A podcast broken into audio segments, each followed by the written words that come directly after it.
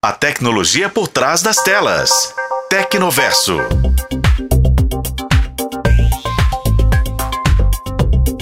O WhatsApp está todo dia testando uma novidade, né?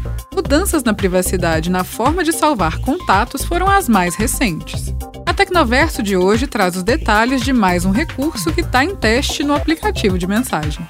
O WhatsApp está testando o envio de mensagens por vídeo.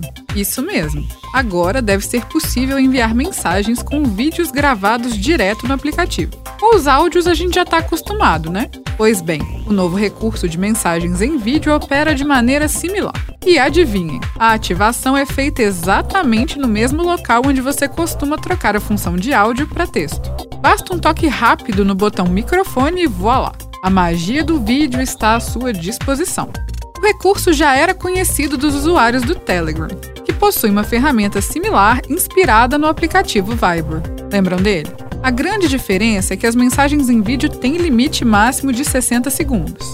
Sim, é um tempinho curto se comparado com as mensagens de áudio. No entanto, a limitação é necessária para garantir que a comunicação seja eficiente e que os seus dados não se esgotem tão rapidamente.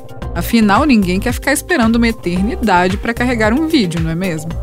Ah, detalhe importante: assim como nos áudios, é possível travar o botão de gravação e ficar com as mãos livres. Basta deslizar o dedo para cima e você estará livre para gesticular e se expressar como quiser. E claro, se você preferir, pode simplesmente pressionar o botão enquanto grava. Quando o destinatário receber o vídeo e clicar no play, a reprodução será iniciada sem áudio. Para ouvir o áudio, basta dar um toque na tela enquanto o vídeo está sendo reproduzido.